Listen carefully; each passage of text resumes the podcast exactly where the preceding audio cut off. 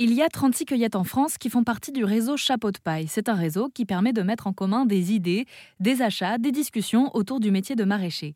Et parmi ces 36 cueillettes-là, deux, situées en Seine-et-Marne, appartiennent à la même famille, la famille Causon, et c'est Marion qui nous explique. Alors en fait, on travaille en famille. Donc mon mari et son frère euh, travaillent ensemble depuis maintenant euh, plus de 10 ans. Et euh, on est répartis par couple en fait. Mon beau-frère et ma belle-sœur travaillent euh, dans la partie euh, magasin.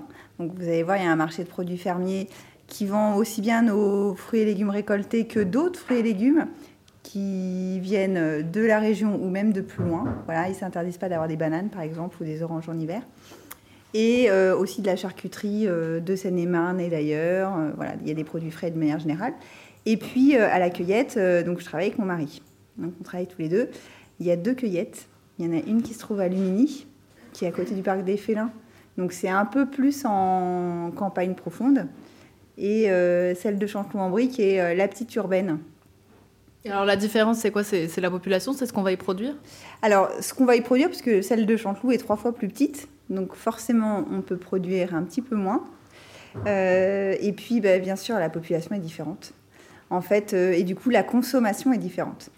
Euh, sur euh, Lumini, les personnes vont venir de plus loin, tout simplement parce qu'il n'y a pas grand monde qui habite autour.